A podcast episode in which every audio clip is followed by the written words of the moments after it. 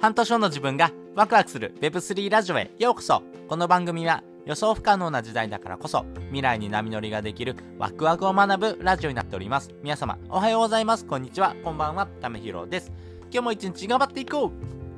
う。ということで今回はですね相手が納得する伝え方のコツっていうのをですねお話ししたいなというふうに思っております。これはですね、やっぱり相手に何かを伝えてですね、自分の思いをですね、え、理解してもらおうと思った時には、やっぱり相手の立場に立ってですね、話をするっていうのがめちゃめちゃ大事だなということが改めて思ったので、え、ちょっとそんな話をですね、したいなというふうに思っております。まあ、これはですね、あの、私、友人とですね、話をしていて、あの、この友人ですね、えー、この Web3 の話、特にですね、NFT とかっていうところのですね、お話をですね、えー、してる中でも、やっぱり最近ですね、えっ、ー、と、仮想通貨暴落してますよねっていう話から、なんで暴落してんの？っていう話になったんですね。でそのあたりのですねお話をしてる中であやっぱりこういう風な言い方とかですね伝え方をするとですねすごい分かってもらってえ何それってことになるなってことがですね分かったんでちょっとそのですねコツをですねお話ししたいなというふうに思っておりますでですねあなたはブログ書いてますでしょうか、えー、急ですね、えー、ブログをですね、書くときのですね、文章の流れって一般的にありますよね。こういう風な方をした方がいいよってことが言われる。えー、まあ、6つあるなと思ってまして、一番最初にですね、えその〇〇とは何ですかってことを書きますよね。で、2つ目はですね、〇〇のメリット、デメリットとか重要性を書きます。そして3つ目にそのやり方とか始め方、手順みたいなところを書いて、4つ目にコツとか注意、あとは5つ目に Q&A、そして6つ目にまとめみたいな流れでですね、書くのって結構王道ですよね。やっぱりこの文章の書く流れっていうところは、相手が知りたいようなポイントをですね、えー、順に並べてあげてですね、話をしてあげる方がですね、相手が納得するというところもありますし、相手にですね、スーッと入ってくるなってこともありますよね。なので、こういうふうなですね、えー、ブログの方っていうのがあるんですけども、やっぱ話し方でもですね、えー、私、ちょっと気づいたんですけど、やっぱり、えこのブログのですね、え流れの方で話をするとですね、相手がすごい納得するなってことがですね、改めてですね、分かったんですね。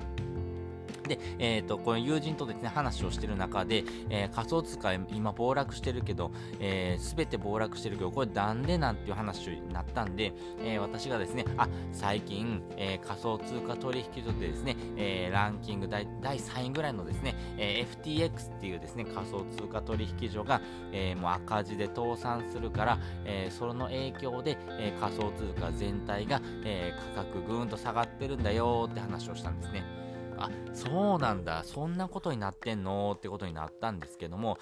でも逆に考えたらですね今安くなってるから買う人って結構いるんじゃないのって話をしたんですね。でなんでそう思うのって話になったんであ将来の価値将来ですね、えビットコインが上がる理由って結構あるのかなと思ってるんですけども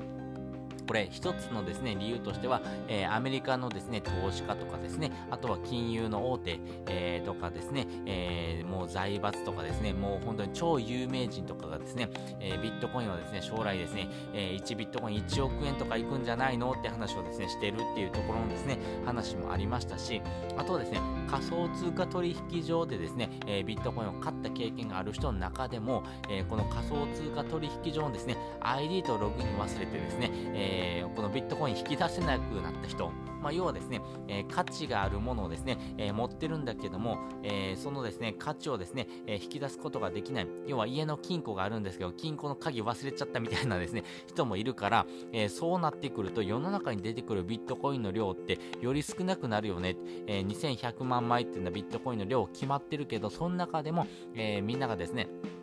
のビットコイン売り出せるわけじゃなくて、えー、その中でもですね、より少ない人しかですね、ビットコイン売り出すことができなくなるから、2100万枚、えー、もう全部ですね、売り切っちゃった後には、えー、その人がですね、これ、えー、この値段で売りますよって言ったら、いいねでですね、もう買うしかなくなってくるから、もうそれはビットコインって価値上がっていくんじゃないのって話をしたら、あ、確かにその視点あったよねって話をしたんですね。でも、やっぱりビットコインってやっぱり価格、今回みたいに乱高下するから買うのってやっぱ大変だよね。まあちょっと怖いよなって話になったんで、あ、それならコツコツとですね、積み立て投資してみたらって話をしたんですね。で、積み立て装置するんだったら、えー、コインチェックとビットフライヤー2つあるけど、まあこの2つ、まあどっちを選ぶかっていうところは変わってくるよねって話をしたんですね。すると、え、なんか違うのどういう風な違いがあるのって話になったんで、あの違いは2つあるよって話をしたんですね。えー、1つはですね、えー、投資できる金額、そして2つ目は引き落としの方法っていうところが違うよって話をしたんですね。で、まず1つ目、投資できる金額なんですけども、ビットコインをですね、えー、まあ、購入するときには、えコインチェックであればですね、えー買える最低の金額が1万円以上だよそれに比べてビットフライヤーは100円からでもですね、買えちゃうよって話をしたんですねえ。そんな違うの？って話になったんですけども、でも2つ目、引き落としの方法が、えー、ここがですね、大きなポイントになってて、えー、コインチェックだったら銀行から、え、直接ですね、え引き落としになるから、え自分がですね、何かをしなくてもいいんだよ。でもビットフライヤーであれば、ビットフライヤーの、ええところにですね、お金を入れたあお金から引かれるから、毎月ですね、えー、自分のですね、え、ビットフライヤーの、え、口座に金額を入れとかないといけない。まあ何ヶ月分か先に入れといてもいいけど、それを自分で管理するっていうところがあるから、その2つがですね、えポイントになるよって話をして、あのー、ためひろはですね、もうほったらかしめんどくさいってことが大嫌いなので、もう私はもうコインチェック一択だなって話をしたんですね。で、自分で管理してコツコツできる人ならビットフライヤー、まあ少額でもですね、えー、対応できますし、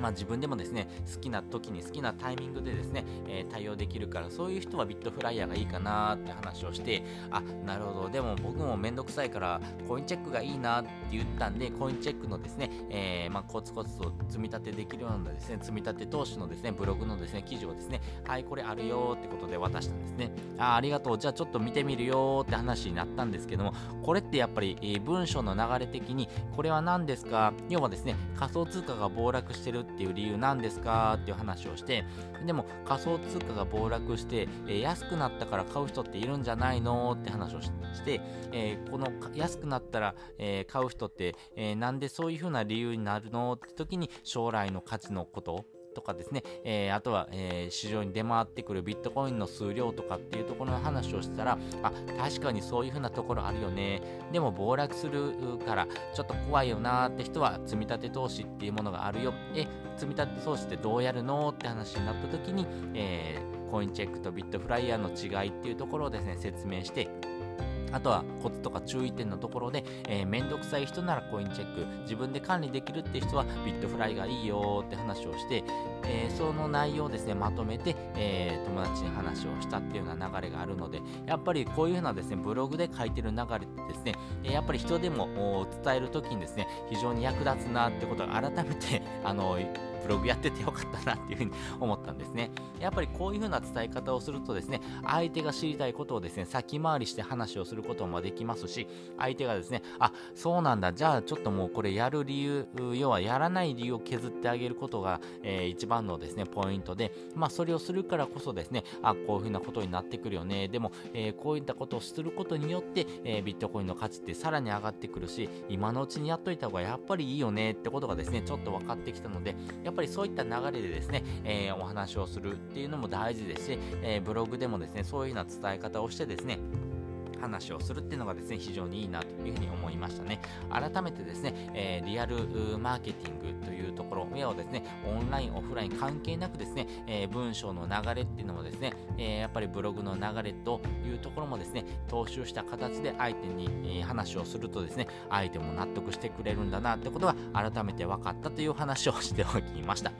そして本日の合わせて聞きたいです。本日の合わせて聞きたいは、ビットコインを売らないでお金を稼ぐ方法っていうのをですね、概要欄にリンク載せております。やっぱりビットコインってですね、えー、お金に変わる部分になりますんで、ビットコインをですね、えー、高値になったら売ってですね、その売った利益を、えー、いただくっていうようなこともあるんですけども、実際ビットコインってですね、売らなくて私利益を稼いでます。